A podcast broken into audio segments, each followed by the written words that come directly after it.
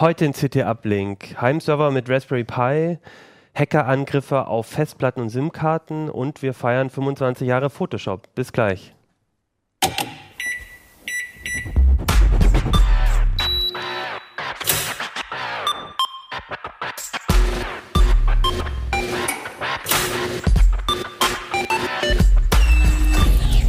CT Uplink. Hey, herzlich willkommen zu CT Uplink, zu einer neuen Ausgabe von CT Uplink. Wir haben auch eine neue CT, die jetzt äh, am Kiosk liegt. Das ist die Nummer 6, CT 6 2015. Da sind wieder ein Haufen spannender Themen drin.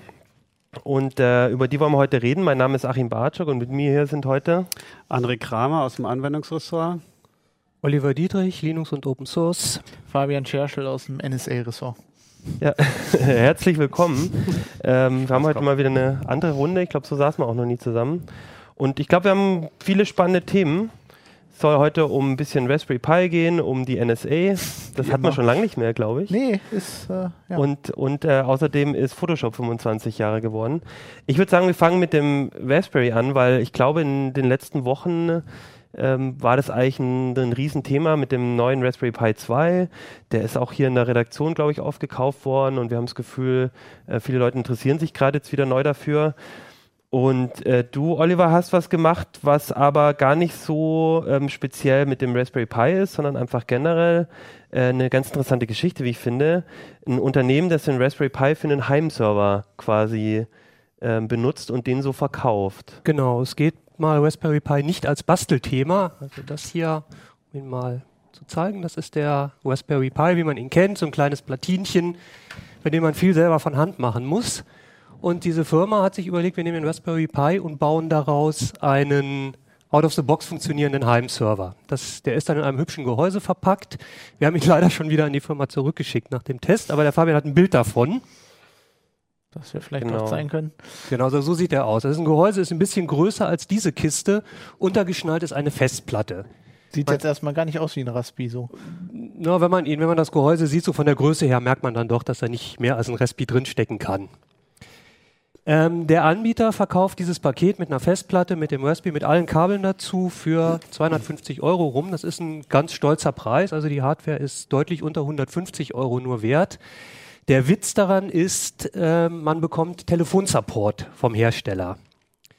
Das heißt, normalerweise, wenn man so einen Heimserver kauft, man kauft den, man kriegt ein Handbuch dazu, man kriegt irgendeine mehr oder weniger gelungene Weboberfläche, über die man das Ding administrieren kann, dann steht man da, stöpselt das Ding an und dann steht man, steht man erstmal da und kann schauen, wie kriegt man es zum Spielen.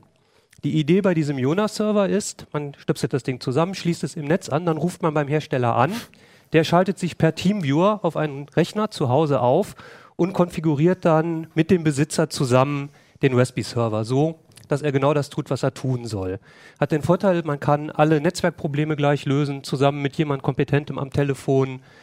Äh, die Clients werden auch gleich mit konfiguriert. Der DNS-Zugang wird eingerichtet, wenn man die Dienste nach außen ins Netz anbieten will. Ist insgesamt eigentlich eine ganz runde und, und clevere Idee. Also das heißt, der, äh, man sagt dann dem, dem Support, ich würde gern mit dem, äh, dem Heimserver dieses und jenes machen und dann sagen die, okay, äh, wir richten das jetzt so ein, dann muss man wahrscheinlich Passwörter und sowas dann gleich eingeben Genau. und so, dass, dass man quasi mit dem gemeinsam dann am Ende soweit ist, dass es läuft. Ganz genau. Ja. Also die Idee ist, man telefoniert. Wir haben, ich habe das mal durchgespielt. Es gab natürlich Probleme im Netz, wie immer. äh, letztlich haben wir zwei Stunden da gesessen, aber dann funktionierte das Ding auch. Was sind denn so die typischen Probleme, auf die man dann stößt, wenn man so seinen eigenen Heimserver auf, aufsetzt? Also DNS ist wahrscheinlich so mit eins der Dünn DNS ist eine Geschichte. Wenn man die, die, wenn man, vielleicht kurz was zu den Funktionen Mhm. erstmal. Also was Okay. er kann, ähm, man kennt das ja, ist so eine Idee, die, die, auf die schon viele Leute gekommen sind, so ein Raspberry Pi als Sync-Server sozusagen, als Ersatz für Google, Dropbox, diese Dienste zur Adress-, Termin-, Dateisynchronisation. Viele Leute machen das mit OwnCloud, ähm, womit der Raspi eigentlich überfordert ist, also der Raspi 1 zumindest. Auf dem Funks ist ein OwnCloud sehr, sehr zäh, sehr langsam. Die Jonas-Leute nehmen eine andere Software zusammen die nehmen deutlich schlankere Software, C-File für, für das Dateimanagement und einen sehr schlanken ähm, Adress- und, und Terminserver ohne Weboberfläche. Hat den Vorteil, dass das mit dem Pi sehr gut funktioniert. Dann gibt es außerdem noch eine Möglichkeit, ähm, eine Freigabe fürs Internet einzurichten, auf die man äh, aus dem Internet heraus zugreifen kann. Man kann ihn als VPN-Server konfigurieren. Da sind eine Reihe von Möglichkeiten, was damit geht. Und man kann einfach sagen, das möchte ich haben oder möchte ich nicht haben. Kann Mhm. man also sagen, ich möchte, dass das Ding nur im LAN zur Verfügung steht und außerhalb meines Heimnetzes nicht. Dann wird eben kein VPN-Zugang eingerichtet, der Router bleibt zu. Wenn man sagt, ich möchte auch von außen drauf zugreifen können, dann wird der Router entsprechend konfiguriert vom Support. Es wird ein Dyn-DNS-Zugang eingerichtet dafür. Ähm, es wird ein OpenVPN-Tunnel aufgesetzt, dass man sich dann per OpenVPN mit dem Raspberry verbinden kann. Das ist schon alles ziemlich durchdacht. Ähm, und äh, jetzt, warum haben die den Raspberry dafür genommen? Ich meine, man könnte ja auch einfach wahrscheinlich ähm, auch einen, einen, kleinen, einen kleinen Rechner oder sowas nehmen. Ähm, Gibt es da irgendwie einen bestimmten Grund, weil es einfach so klein und handlich ist? Weil es klein ist, weil es handlich ist, ist, ne? weil es nicht viel kostet. Okay. Natürlich, der Raspberry ist einfach billig und weil er letztlich für den Job auch ausreicht. Mhm. Okay. Ähm, hast du irgendwie jetzt so, hast du den ein bisschen benutzt, so ein bisschen Erfahrung gemacht? Läuft das runder? Also du hast gesagt, OwnCloud läuft ein bisschen zäh. Klappt das damit besser? Es klappt damit besser, definitiv. Okay. Also klar, der Die haben da schon Raspberry Pi 2 drin, Nee, da oder? ist ein Raspberry Pi 1 war Ach so, drin. okay. Ja. ja, der Raspberry Pi 2 ist ungefähr gekommen, zu, während ich das Ding Mhm. da hatte zum Testen.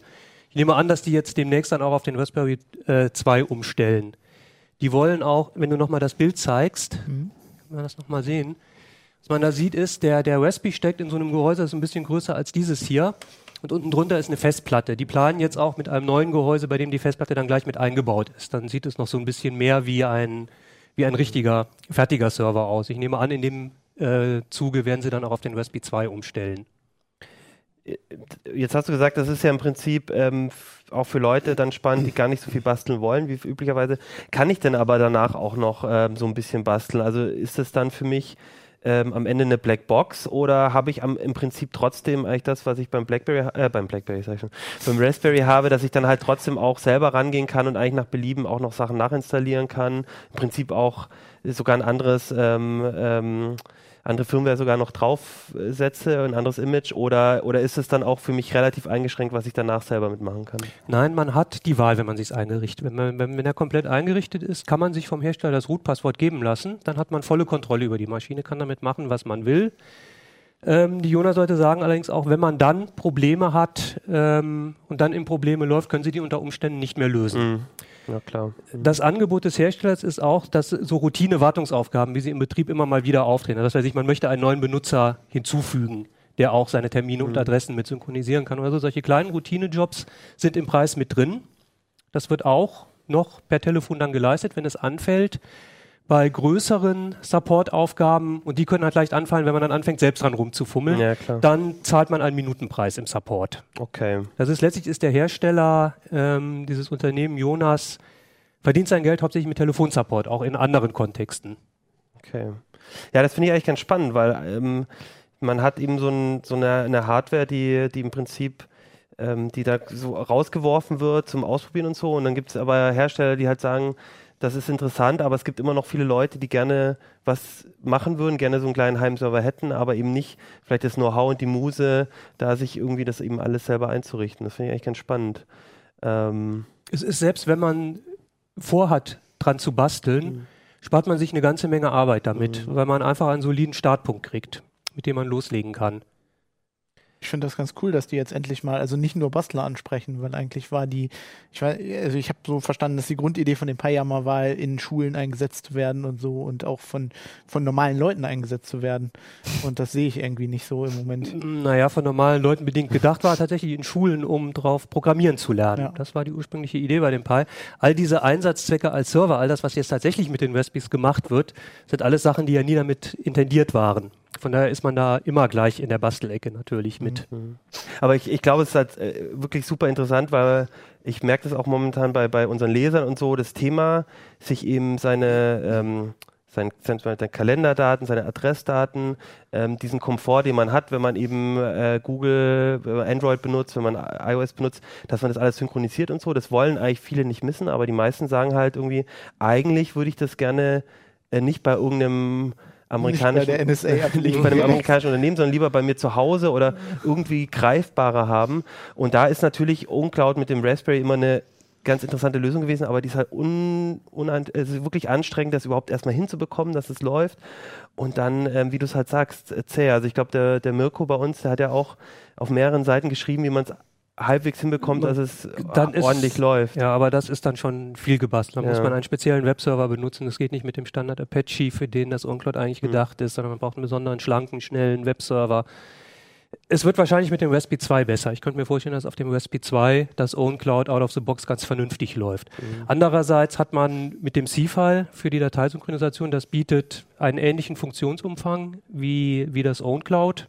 Kann eigentlich alles, was das Mhm. OwnCloud kann. Es gibt mittlerweile auch Clients für Mobilsysteme, für äh, alle Desktop-Betriebssysteme.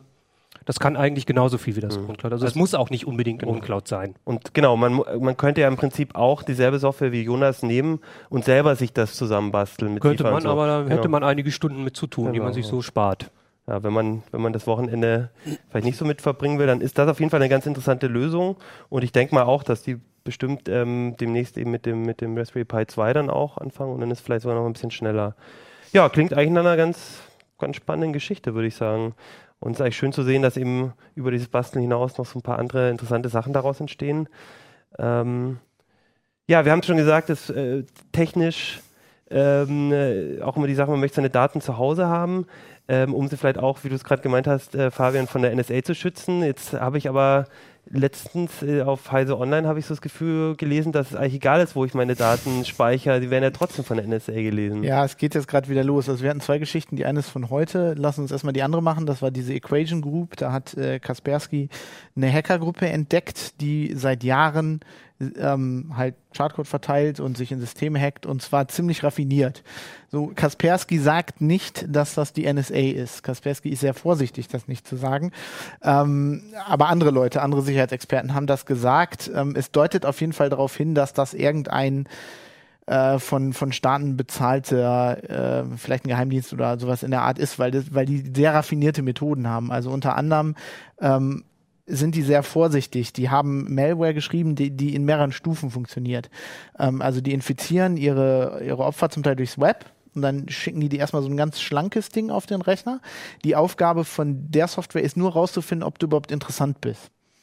Und wenn du dann interessant bist, dann lädt das den eigentlichen Schadcode nach. Das hat den Vorteil, das ist sehr raffinierte Software, die, die, äh, die nur an wenigen Orten einsetzen. Und so streust du das halt nicht direkt so ins Internet. Dann landet das nicht direkt bei den Antivirenherstellern und wird direkt erkannt. Ähm, und diese Software, die sie ähm, dann im Endeffekt auf deinen Rechner laden, die ist schon ziemlich krass, kann man schon sagen. Also die haben so Sachen gemacht wie zum Beispiel, ähm, schreibt die in einen versteckten Bereich in der Festplatte Zeug rein, also die übernimmt die Firmware von der Festplatte und schreibt dann da Sachen rein, die halt zum Beispiel überleben, wenn du dein Windows komplett platt machst. Also das, was wir Leuten sagen, wenn die wirklich einen infizierten Rechner haben, wenn du wirklich sicher gehen willst, tut weh, aber dann musst du, musst du dein Betriebssystem neu installieren, das nützt dir bei dieser Malware nichts. Weil die, wenn du Windows danach wieder installierst, dann klingt die sich in den Bootprozess von Windows rein. Und die macht alles, also quasi der Rechner bootet nicht Windows, sondern der Rechner bootet diese Malware, die dann Windows bootet. Und es ist unheimlich raffiniert geschrieben. Also zum Beispiel, wenn in diesem Bootprozess irgendwas nicht funktioniert, dann löscht sich diese Malware sofort wieder, damit man die auf dem Rechner nicht finden kann. Okay, das klingt ja erstmal ziemlich, ziemlich hart. Also sehr, tief. Das heißt, ähm, aber du, du hast ja so viel von Windows gerechnet. Ist es dann, äh, das klingt für mich ja so, als wäre es ja völlig wurscht, was für ein Betriebssystem ich dann habe. Kaspersky sagt, dass das wohl auch auf macOS funktioniert. Ich habe da aber keine eindeutigen Hinweise gesehen. Also theoretisch klar, theoretisch kannst du das auf jedem Betriebssystem machen. Du kannst das auch auf Linux machen. Also ich habe, äh, nachdem wir darüber geschrieben haben, zum Beispiel von einem Leser einen Hinweis gekriegt, der mich auf was hingewiesen hat. Es, äh, es gab schon vor mehreren Jahren jemand, der so ein Proof of Concept gemacht hat für, für Linux-Malware. Es gibt auch für Linux Programme, mit der du die Firmware von dem von den Festplatten reflashen kannst. Das ist halt äh, aus, also Hersteller benutzen das oder das ist, ne, wie, wie du dein BIOS vielleicht mal reflashen willst. Und sowas kannst du natürlich auch verwenden, um irgendwie einen verdeckten Bereich anzulegen oder so auf der Festplatte. Aber das, was die da gemacht haben, es geht schon ein bisschen weiter. Also die benutzen halt irgendwie, äh, also so Festplattenhersteller benutzen ja so undokumentierte Features von den Festplatten, die äh, wir eigentlich alle gar nicht benutzen, ähm, die der Hersteller selber benutzt und äh, sowas nehmen die dann halt, um da eine das- Partition anzulegen, die du nicht Das bedeutet dann, dass wir auch eigentlich, da, oder das auch schwerfällt für jetzt jemanden wie Kaspersky oder jemand anders, überhaupt rauszufinden, ob da was faul ist wahrscheinlich. Genau, wenn, also man, das- wenn das undokumentiert Also ist. das Grundproblem das ist ja auch wahrscheinlich alles proprietär. Ja, und das Und, Grundproblem ist auch, wenn das Ding Windows schon mal bootet. Also das hat eigentlich die Kontrolle über deinen Rechner. Du kannst dann unter Windows mit einem Virenscanner nicht mehr viel machen, weil das Ding ja alles zuerst mal überprüft, alle Kommandos, die du ausführst. Wie hat denn Kaspersky das dann überhaupt äh, gefunden? Ähm, also ja, das ist, ist das ist ein bisschen irreführend. Also sie sahen zum Teil sagen sie, sie haben einen Hinweis gekriegt, also sie haben Malware zugeschickt gekriegt, die sie sich angeguckt haben und dann sagen sie, sie haben es aber auch in the wild, also draußen in der Okay. freien Wildbahn gefunden, sagen das aber nicht so ganz genau. Also angeblich sind auch ein paar von diesen Samples bei äh, Virus Total hochgeladen worden. Also dieser, das ist so ein Aggregator, da kannst du Malware hochladen, dann scannt er die mit 50 Virenscannern. Ähm, Aber, wie, aber wie, wie kann ich denn die Malware hochladen, wenn ich sie gar nicht äh, selber ja, man entdecke? weiß halt nicht, wo die herkommt. Okay. Also es ist auch alles, also Kaspersky ist wie gesagt sehr vorsichtig, nicht zu sagen, dass das die NSA war. Mhm. Ähm, sie sagen, das sieht nach einem äh, State-sponsored, also von Staaten bezahlten Geheimdienst aus. Was würde denn ähm, dagegen sprechen? Also ich, wir hatten ja vorher auch schon ein bisschen drüber geredet. Ich meine, eigentlich ähm, stelle ich mir vielleicht sogar noch eine Stufe härter vor, wenn das äh, Privatleute äh, sind, die versuchen, meine Kundendaten zu bekommen. Wenn die über so eine Technik verfügen, weil dann habe ich überhaupt keine Chance mehr, irgendwas zu verstecken. Also äh, das Gefährliche dabei ist, dass du davon ausgehen kannst, dass Privatleute das jetzt auch könnten, weil das Wissen ist ja jetzt irgendwann draußen. Also irgendwann kann das jemand auch nachbauen. Dafür, dass das ein staatlicher Geheimdienst war, spricht erstens, dass das nur, also dass es nicht in, aufgetaucht ist. Das ist nur in sehr ganz speziellen Fällen wohl aufgetaucht. Das heißt, die haben es gezielt gemacht.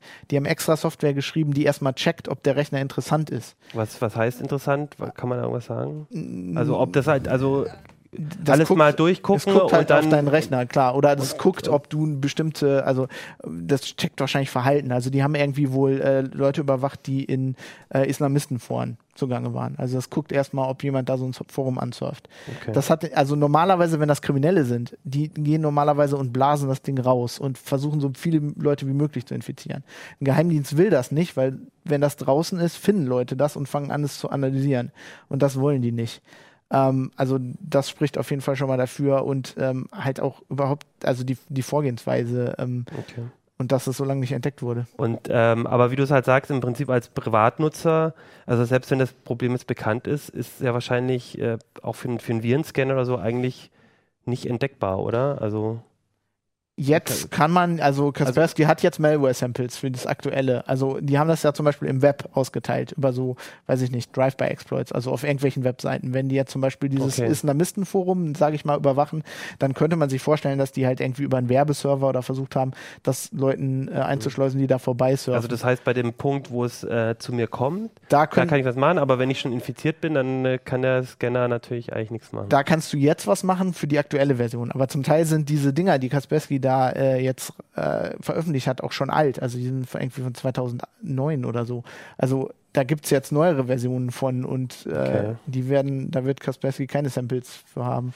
Was schaltet man im, in einem Islamistenforum denn für Werbung? Keine, äh, ich, weiß, ich weiß überhaupt nicht, ob die da Werbung haben. Das war jetzt nur mal so eine, ja, aber es war so eine Idee. Ähm, aber so, so würde man halt Leute infizieren. Also wenn das Ding erstmal auf deinem Rechner ist, wenn du, das ist halt ein Ja. Rootkit, das ist echt böse.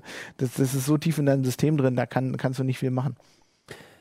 Ja, und dann habe ich, äh, dann war ich schon schockiert sozusagen darüber, dass alle meine Festplatten äh, unter Umständen äh, kompromittiert sind und ich nichts machen kann. Und jetzt, heute oder gestern, kam die Meldung, dass auch alle meine äh, SIM-Karten, ähm, äh, also zumindest äh, angreifbar sind. Das war ja eine Geschichte von Intercept, glaube Ja. ich, da wo ähm, hier Glenn, Glenn Greenwald, Greenwald äh, ähm, schreibt. das basiert auf äh, Snowden-Dokumenten, also auf äh, Folien, auf relativ kannst du die, die Meldung Äh, auch genau, noch also aufmachen? äh, das basiert auf relativ wenigen äh, Folien ähm, von Snowden.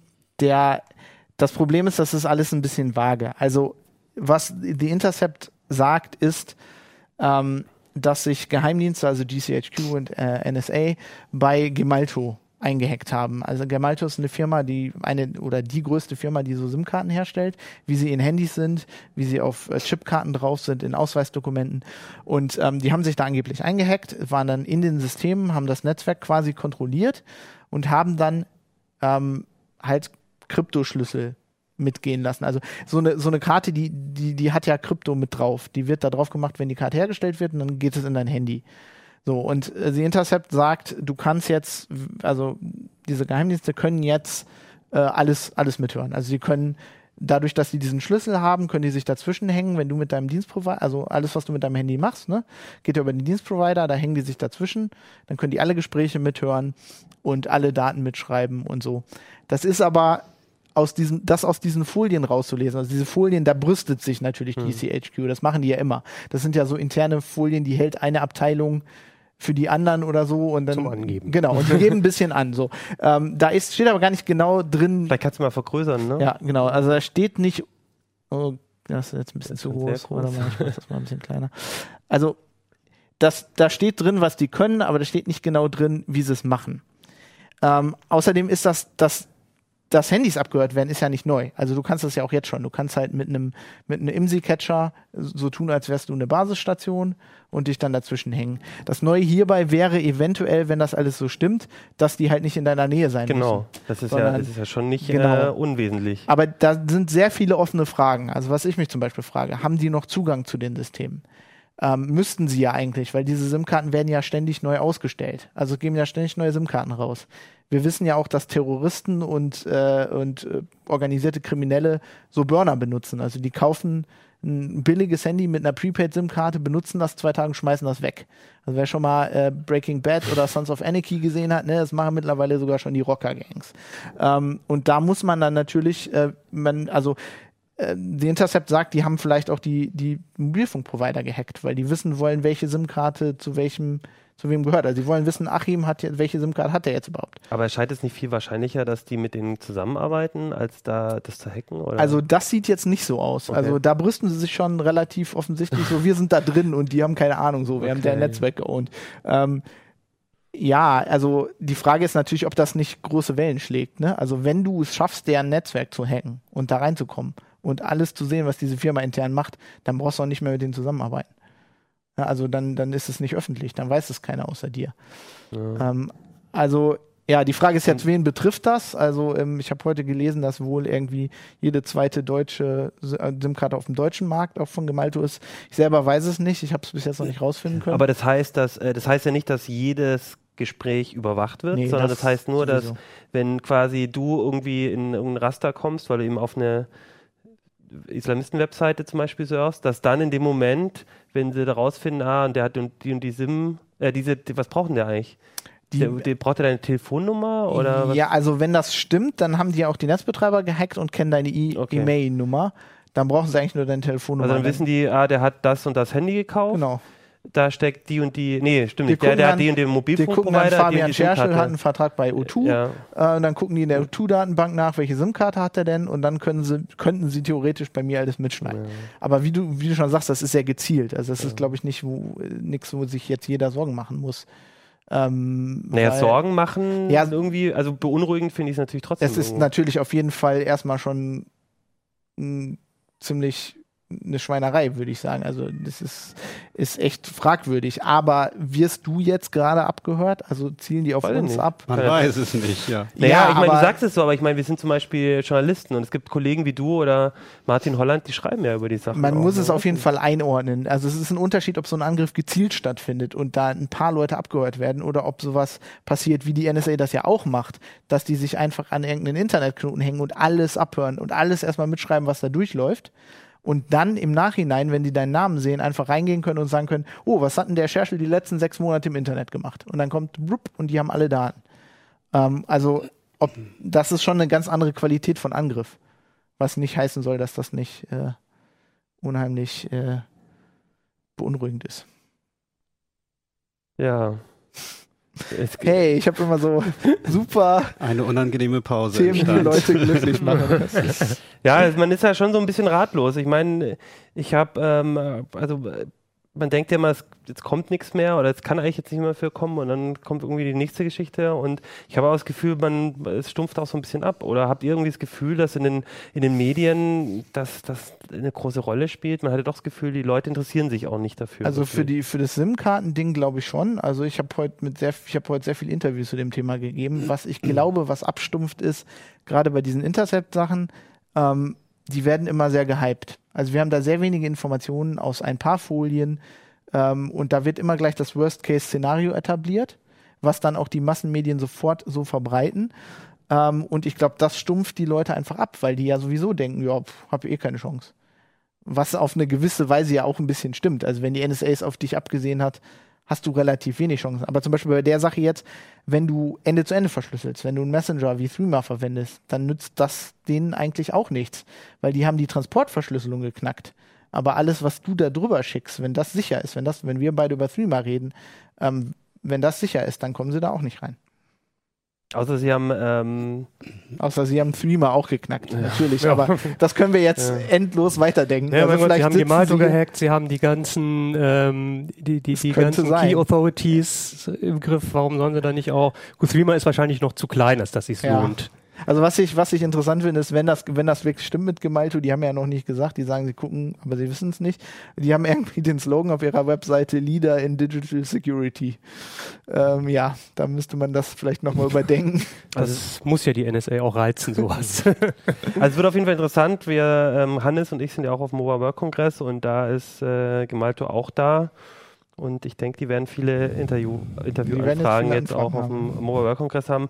Und das finde ich aber auch wichtig, dass, ähm, dass das ein Thema ist, weil natürlich auf so einem Messen geht es dann immer schon um die schönen shiny Handys und alles, aber eigentlich ist dieses äh, Sicherheitsthema gerade im Mobilfunk finde ich, finde ich ein großes Thema. Und wie gesagt, ich meine, wir hatten vorhin mit dem Raspberry Pi, ich meine, der Grund, dass man gerne einen Heimserver zu Hause stehen hat, ist halt auch, weil man äh, auf dem Handy äh, irgendwie Adressdaten hat und die eben nicht mit jedem teilen möchte und dann sich Sachen überlegt. Und deswegen sind solche Geschichten wie SIM-Karten ähm, gehackt, äh, kann alles belauscht werden, ist natürlich ein Thema. Lass uns mal über was Lustigeres reden. Lasst uns was über Lustiges reden. Wir haben noch ein lustiges, ist es denn ein lustiges Thema? Photoshop, ja, das Ja. ist immer ein lustiges Ein paar Thema. schöne gefotoshoppte Bilder. André, du hast äh, 25 Jahre Photoshop miterlebt und Ja, genau. Nein, ähm, ein, äh, ein, ein ähm, Jubiläum, das äh, uns, äh, das ich gleich auch irgendwie so interessant fand, weil Photoshop für mich schon so ein, so ein Phänomen auch irgendwie ist, dass er irgendwie auch so kulturell irgendwie. äh, Das ist ja so- schon ein Wort mittlerweile. Genau. Photoshoppen, ja, Synonym ja. für Bilder bearbeiten. Genau. Und du hast für Heise Online, aber auch für die CT ein bisschen was zu dem Thema gemacht und auch eine total schöne Bilderstrecke online gemacht, wo es so durch die ganzen ähm, verschiedenen Versionen durchgeht. Die können wir auf jeden Fall auch nochmal verlinken. Ähm, und ich war echt überrascht, ähm, dass es, also wie, lange es das schon gibt und wie viele von diesen Photoshop-Versionen ich selber auch offensichtlich irgendwie miterlebt habe, weil Mhm. so ein paar von den Bildern habe ich sofort so, uh, ja, das, den, das kannte ich noch, ne? Diese berühmten ähm, Anfangsbilder, die kommen, wenn man, wenn man das äh, Photoshop gestartet hat und dann war immer irgendwie ein lustiges Bild oder dieses Auge war ja immer so ein Motiv, das fand ich immer ganz schön. Mhm. Ja, du hast uns auch eins mitgebracht, ne? Wir haben mal geguckt, was ist die älteste Version, die wir jetzt auf die Schnelle Muss ich erst Ähm, anmelden. hinbekommen. Welche hast du uns denn mitgebracht? Ich habe, hier drauf habe ich Photoshop 5 und Photoshop 5.5. Also das ist, ne, das, es gab zwei Zwischenversionen 2.5, das war die erste mit Windows. Also die, die erste, die es auch für Windows gab. Und 5.5. Äh, äh, Photoshop 5.5 ist 1998 erschienen. Oder war es schon 99? Auf jeden Fall fehlte ein Webexport. Also bis 1998 konnte man mit Photoshop keine Bilder als JPEG oder GIF äh, fürs Web vernünftig ausgeben. Deswegen haben die nochmal eine Zwischenversion nachgereicht. So, ich habe da mal ein Bild. Ähm, Jetzt, ja, wir gehen quasi jetzt in deine Vergangenheit. genau, ich habe nämlich mir Bilder ausgesucht. Ich dachte, wie stelle ich Alter dar, weil ich ja alle alten Versionen installiert habe. Da habe ich dann immer Bilder von mir genommen aus der jeweiligen Zeit. Da hast du ein bisschen längere Haare. Ja, und auch ein bisschen mehr vor allen Dingen. ja, das ist, das konnte nicht viel. Also neu bei Photoshop 5.5. Ich, wenn ich das jetzt mache, ne, das ist ein bisschen doof gescannt, dann möchte ich das jetzt freistellen. Freistelltool gibt's noch nicht. Ich kann jetzt zur Steuerung C. So, dann mache ich irgendwie Ach, vielleicht Freistellen gab es noch nicht. was Neues und mache dann so Steuerung V. Gut, das ist so Freistellen zu Fuß. Und ich habe jetzt hier ein Protokoll, da kann ich jetzt hier ne, neu einfügen und so, kann ich also einen Schritt wieder zurückgehen. Ähm, das ist eine Neuerung. Und die zweite große Neuerung, der Meilenstein, ähm, der kam in Photoshop 3 war das. In Photoshop 3 kamen die Ebenen dazu. Oh ja. Also ich habe jetzt eine Hintergrundebene, die ist jetzt ziemlich unspektakulär. Also wenn ich da jetzt, ne, habe ich jetzt irgendwie ein grafisches Element, habe ich ein zweites. Beides in einer Datei. Revolutionär. Und das ist die große Sache, die Photoshop wirklich von anderen abgesetzt hat. Weil normalerweise irgendwie, ne, habe ich hier drin rumgemalt und so, war das ah ja, jetzt bin ich auf der falschen Ebene. Habe ich hier drin rumgemalt, war das auf dem Bild, das war dann da drin. Und äh, da musste ich eine neue Version anlegen. Ja. Und jetzt konnte ich eben sagen, neue Ebene, ich mal hier drin rum, speichere das so ab und wenn ich es nicht mehr haben will, blende ich die Ebene aus, ist es weg. Also das war Anfang der 90er revolutionär und das hat Photoshop einen ziemlichen Start gegeben. Ja, man hat ja, also ich habe so das Gefühl, also ich weiß noch, als ich ähm, so in den 90ern bin ich auch groß geworden, so im Rechner und da war immer Coral, war so Coral und Adobe haben sich da immer irgendwie so gestritten und ich habe aber das Gefühl, den Kampf hat doch eindeutig, was Foto, was, was Fotobearbeitung angeht, hat doch dann Adobe eigentlich gewonnen, oder? Auf jeden Fall. Also Mhm. Coral hat ja auch eine Bildbearbeitung, das sehr unbekannte Photopaint, das Genau. ist zu Recht Das- unbekannt. Ich, das, ich fand das gar nicht so schlecht. In den aber, 90ern äh, war das auch gut, aber das, äh, da hat sich dann auch seit Ende der 90er nicht mehr Mhm. viel getan. Das war dann Okay. Ist der, also du, du der, gut. der Macromedia war damals der große Konkurrent ne, auf dem professionellen Sektor. Das war nicht CorelDRAW, die haben, waren eher immer ein bisschen Hausbacken und haben das dann zu Druckern und Scannern dazu getan und ähm, sind ja auch immer noch im Geschäft, aber eher so Südamerika, Russland. Also die haben sich ihre Nische gesucht, ein bisschen Low Price und äh, ja, Low-Anspruch vielleicht. Also nicht unbedingt. Also es ist auch eine gute Software. Aber Adobe hat sich immer mit Macromedia ein bisschen gebettelt. Das war immer Freehand versus Illustrator. Da hat Freehand immer so ein bisschen gewonnen. Aber Photoshop war halt unangefochten. Und damit hat Adobe das Geld verdient. Und damit konnten sie dann Macromedia auch irgendwann kaufen. Das ist jetzt, ich, ich, ich wollte eigentlich gerne in die Runde fragen, was so eure Photoshop sind. Ihr seid ja beide so Linuxer. Ihr seid ja eher so wahrscheinlich dann Low-Anspruch-Fotobearbeiter, oder? Nee, GIMP. Ja, zeig ja. man sich mit sowas wie Photoshop nicht ab. Das hat auch leer. Habt ihr, hat leer. habt, ihr, habt ihr irgendwie mit Photoshop irgendwie früher was gemacht oder so? Also, also ich erinnere mich auf jeden Fall. Bei mir war das auf jeden Fall so ein Thema, weil ich als Jugendlicher fand ich das irgendwann total irre. Ich hatte diesen Rechner mal von meinem Vater und habe natürlich die ganze Zeit vor allem gespielt, aber also diese Idee dann irgendwie die Bilder von den, von den Freunden oder so dann auch verzerren und diese ganzen bescheuerten Sachen. Und dann war das für mich auch viel greifbarer, weil ich glaube, es war ja anfangs, war Fotobearbeitung auch sehr professionell. Und, und heute ist doch, ähm, hat eigentlich, hat doch jeder Photoshop, egal ob er jetzt ähm, Designer ist oder, oder einfach nur seine, seine, seine Urlaubsfotos ein bisschen nachbearbeiten will. Ja, Photoshop hat ja einen ziemlich hohen, äh, hohen also Nutzeranteil, der überhaupt keine Lizenz gekauft hat. Das sind laut Wikipedia 58 Prozent. Und so ein bisschen habe ich auch immer den Eindruck gehabt, dass es von Adobe auch geduldet wird. Weil wenn man anfängt, dann muss man irgendwo mit üben und besser man übt mit einer Raubkopie von Photoshop als mit GIMP, habe ich so den Eindruck. und wenn die Leute dann irgendwann Profis sind, dann, äh, dann sind sie so in den Fängen von Adobe, dann kaufen sie sich halt auch eine Lizenz. Ich habe das eigentlich nur installiert, weil ich hatte damals einen Studentenjob und wir haben halt Software gekriegt, die, die halt für die ganzen studentischen Hilfskräfte hatten, die man auch nutzen durfte, legal. Äh, und die hatten Creative Suite. Und ich habe das nur installiert, weil es so teuer war, weil ich gedacht habe, jetzt will ich mir das mal äh, angucken. Und dann irgendwie habe ich nur Photoshop ein bisschen benutzt und den Rest irgendwie nicht. Also ich war ein relativ großer Fan von Lightroom, als das rauskam. Ja. Also das, weil das ähm, halt, wenn du Fotos selber zu Hause bearbeitest, das war halt so ein bisschen, fand ich, eine Revolution. Es hatte die ganzen Sachen, die du nicht brauchst. Ich nicht. finde, ich finde, das ist auch das bessere Stück Software. Also Photoshop ist 25 Jahre alt und da schleppt man auch viele Altlasten mit sich rum. Also ähm, Lightroom ist halt ist halt neu und aus einem Guss. Es hat eine große Oberfläche, es hat Regler, die reagieren in Echtzeit, ja Klarheit. Da ziehst du dran, pff, fertig. Okay, im Hintergrund wird dann vielleicht noch ein bisschen im Detail weitergerechnet, aber die haben diese Algorithmen auf den Punkt optimiert, dass sie in 0, noch was Sekunden reagieren. Und bei Photoshop, auch Photoshop 14.2, also die allerneueste Version CC, die, das, da machst du immer noch Filter, Weichzeichner, Gaußscher Weichzeichner. Da ist ein kleines Fensterchen mit noch viel, viel kleineren Vorschaufenstern. Ein Regler und dann drückst du auf OK und dann, dann dauert es irgendwie fünf Sekunden, bis das zu Ende gerechnet hat. Oder zwei Sekunden. Oder 1,7 Sekunden. Aber man sieht einen Fortschrittsbalken. Und ähm, das ist halt irgendwie 90er Jahre Software. Und da ist Lightroom definitiv irgendwie das, das modernere Stück Software. Jetzt gibt Klingt sehr gimpy, ja. Bis, bisschen ja. Wobei GIMP natürlich auch die Ideen eher von Photoshop hat als umgekehrt. Aber da würde ich sagen, muss Adobe mal ran und das alles mal erneuern. Was natürlich schwierig ist, wenn irgendwie Agenturen, die haben dann Makros und die funktionieren dann nicht mehr, wenn man alles auf die Füße stellt. und Die haben so. das Office-Problem jetzt. Ja, aber Microsoft hat es geschafft. Ne? Mit Office 2007, da gab es ein bisschen Geschrei und immer noch haha Ribbons. Aber ich finde, Microsoft hat Office ähm, sehr gut modernisiert. Und ähm, also die haben nicht mehr diese ewig lang ausladenden Menüs und so weiter und modale Dialoge, die dann davor sind und, und du kannst nirgendwo anders mehr hinklicken, da machst du Ping, weil vorne ist ein Fenster auf und so. Also Ja. So, so toll wäre Lightroom, also ich finde auch, also für mich privat hat Lightroom eigentlich Photoshop ersetzt, aber du kannst natürlich mit Lightroom so professionelle Bildbearbeitung stößt natürlich irgendwo an Naja, die Grenzen. Ersetzt hat es nicht. Nee. Also du kannst damit Vielleicht- Fotos Genau. retuschieren, ne? aber, aber komplexe Kompositionen Mhm. mit Ebenen.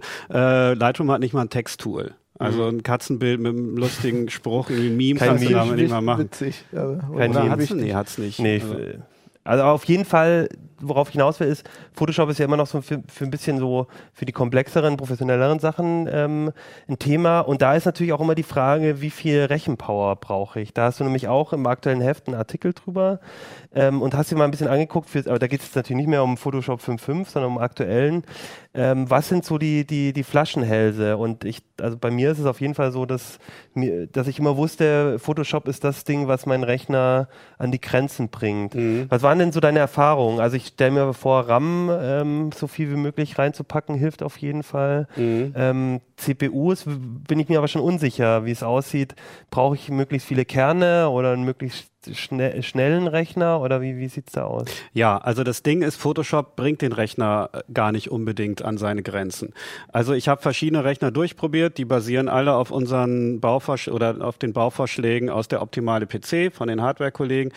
Da habe ich halt mir einen Zweikerner Celeron, Vierkerner Core i5, einen Achtkerner Core i7 und dann hatte ich noch eine HP Workstation mit 28 Kernen für 16.000 Euro, bloß äh, ne, weil sie gerade da war.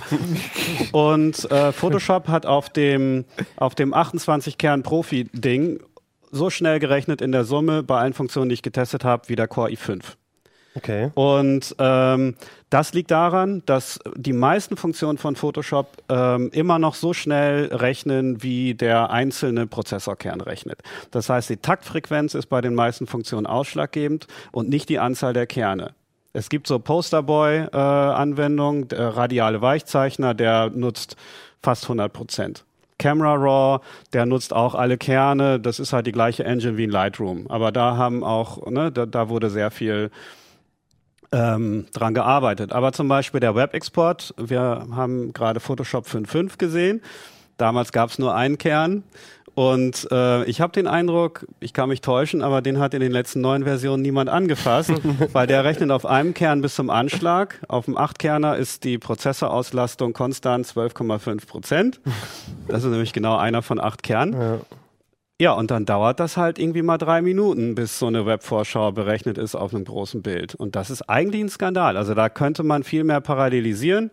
Gut, Adobe hat ein bisschen gesagt, das geht nicht immer. Also mm, unscharf maskieren, das ist ein komplexer Prozess. Da wird zuerst ein Gaußscher Weichzeichner angewendet, dann wird das mit dem Bild verrechnet, äh, dann kommen noch so Sachen wie Farbmanagement, irgendwie verschiedene Ebenen, äh, Skalierung der Darstellungsgröße. Also es passieren immer sehr komplexe Operationen.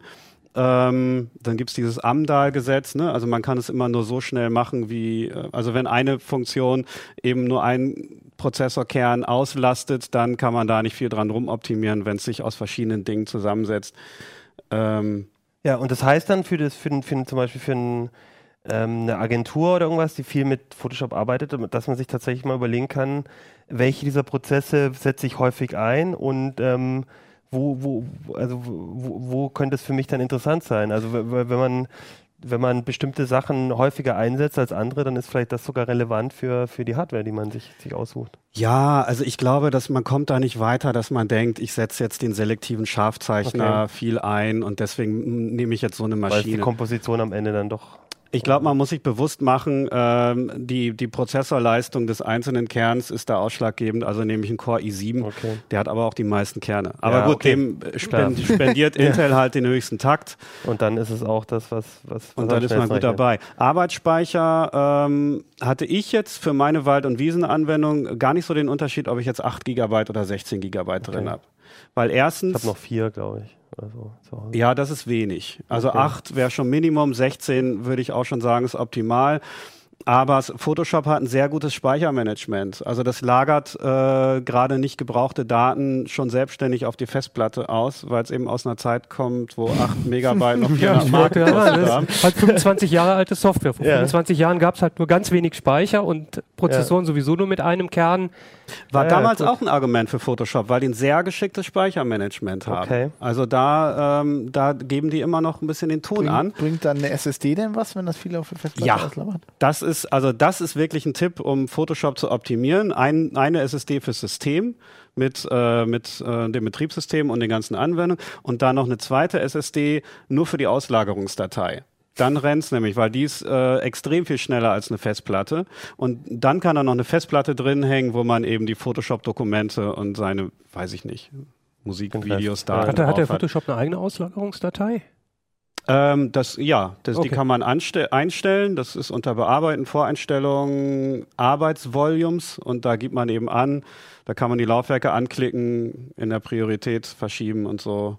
Dann drückt man auf E, schiebt das ganz nach oben und ist man auf der sicheren Seite. Okay. Weil wenn das System und die Auslagungsdatei auf, der, auf dem gleichen Laufwerk sind, dann greifen die immer abwechselnd drauf zu und ähm, Also das, das, ist auch dann nochmal auch nicht so geschickt. Okay. Genau, deswegen zwei SSDs. Grafikkarte haben wir jetzt gar nicht angesprochen. Ist das für äh, Genau. Photoshop relevant? Bei den, bei den normalen Anwendungen ist es vollkommen egal, ob man äh, den integrierten Grafikprozessor benutzt ähm, oder eine, eine externe Festplatte einbaut. Das hat also keinen Unterschied gemacht. Okay. Das Sehr macht einen. Unterschied für Echtzeitdarstellung, wenn ich 3D-Objekte in Photoshop Okay, integriere. klar. Oder wenn ich Videoschnitt mache, was Photoshop ein bisschen kann, aber auch nicht so richtig gut. Ähm, also Zusammenarbeiten mit Cinema 4D oder Premiere, da ist es eine ganz andere Nummer. Aber für Fotobearbeitung, Komposition, die klassischen 2D-Anwendungen, da ist halt OpenGL wichtig, aber das kriegt auch so ein, so ein integrierter Intel HD Graphics Chip hin. Okay. Ja, spannend. Also das heißt, ich sollte mir vielleicht doch mal ein bisschen überlegen, ein bisschen mehr RAM und eine SSD, eine zweite zu holen. Ja, weil ich habe tatsächlich eine für für für äh, System und dann dann war es das eigentlich, ne? Was und dann ist der Rest alles auf einer Festplatte. Ja. Ja. Gibt's Das, denn das Ding gibt's- ist halt, Gibt es denn moderne Bildbearbeitungssoftware, die das besser macht?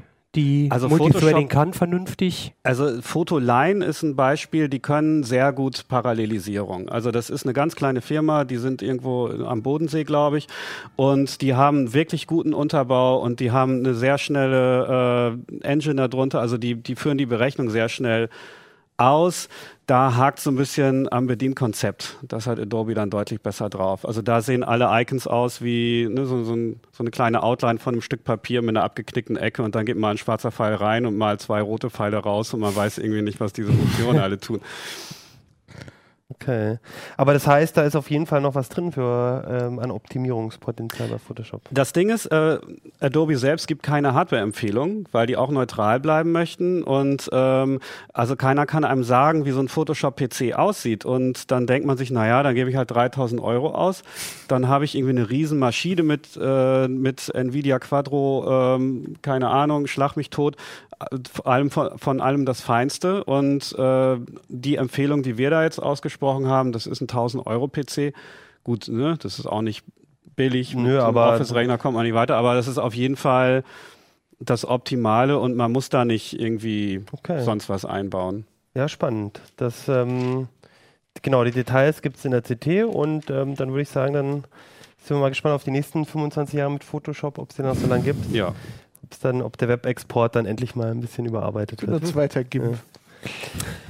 Ja, ich würde sagen, dann sind wir eigentlich durch heute mit den Themen. Ich wollte zum Schluss noch, weil wir haben ja versprochen, dass wir immer mal wieder auch ähm, Zuschaueranfragen und äh, Zuschauerkommentare auch irgendwie erwähnen. Und einen wollte ich erwähnen, weil es nämlich ein Thema war, ähm, über das ich letztes Mal gesprochen habe. Und das ist ein lobender Kommentar, dann dachte ich, muss ich den auch vorlesen. äh, von Holger. Und zwar ging es um die alternativen Smartphone-Betriebssysteme, über die wir letzte Woche geredet haben. Und äh, Holger meinte, ähm, hat sich ihm gefreut, dass wir darüber geredet haben und sagt eben, deswegen fand ich es ganz interessant, der hat ein Yolla-Phone und sagt, er hat sein Yolla seit einem Jahr und ist nicht enttäuscht worden. Ich hatte schon länger auf alternative OS für Smartphones gewartet, wollte kein Android oder Apple, was alle haben, genauso wie ich kein Windows will, was jeder hat. Und zwar einfach wegen der Sicherheit. Ich meine, man kann jetzt wahrscheinlich gerade heute das Thema, ne, die SIM-Karte im Yolla-Phone kann eben leider auch abgehört worden, aber das fand ich ganz interessant und ich denke, das ist einfach auch ein ein Thema, warum die alternativen Betriebssysteme spannend sind. Das ist einfach nicht das, was jeder hat und ähm, sie bieten einfach ein paar andere Konzepte, ähm, wo man eben sich nicht auf die großen so, so einlassen muss. Auf die NSA aber trotzdem, ne? Ja, auch, auch bedingt. Ne? Also wie du selbst gesagt hast, diese Software, die da aus, sich aus der, diese Malware, die sich aus der äh, Plattenfirmware wieder restauriert, die wird trotzdem auf Windows letztlich zugeschnitten sein, das was Ja. sie tut. Die Ja. wird auf dem Linux-Rechner einfach nicht funktionieren. Auch die meisten äh, Terroristen benutzen Windows. Ja, glaub ich. eben. Das ist einfach so. ja. Und kein Yolla-Phone, meinst du? Also ich glaube schon, dass die NSA, wenn die, wenn jetzt irgendwie so eine Terrorzelle anfängt, Linux zu benutzen und das Dann Ziel groß können die das genug ist, natürlich dann schreiben angreifen. die da was für. Aber ich glaube, ja. Mhm. Also je abwegiger das ist, was man benutzt, äh, ja. Ist ein bisschen so Security through Obscurity, aber es kann auch funktionieren. Na also gut, also, OpenBSD. ja, also Tipp Linux nutzen. Alles äh, klar. Plan, Nee, Plan, OpenBSD. nee, Plan OpenBSD. 9. Plan 9. Ja, auch Okay. Nächste Woche ist alles anders. Nächste Woche machen wir CT Uplink mit den äh, Leuten von der Make. Da gibt es eine Extra-Sendung sozusagen, die wird, glaube ich, Kino machen und da werdet ihr viele Sachen, vielleicht auch ein bisschen Raspberry Pi, ein bisschen Gebastel sehen und ich hoffe, ihr schaltet wieder rein und dann würde ich sagen, bis nächste Woche. Ciao. CT Uplink. Ciao. Wiederschauen.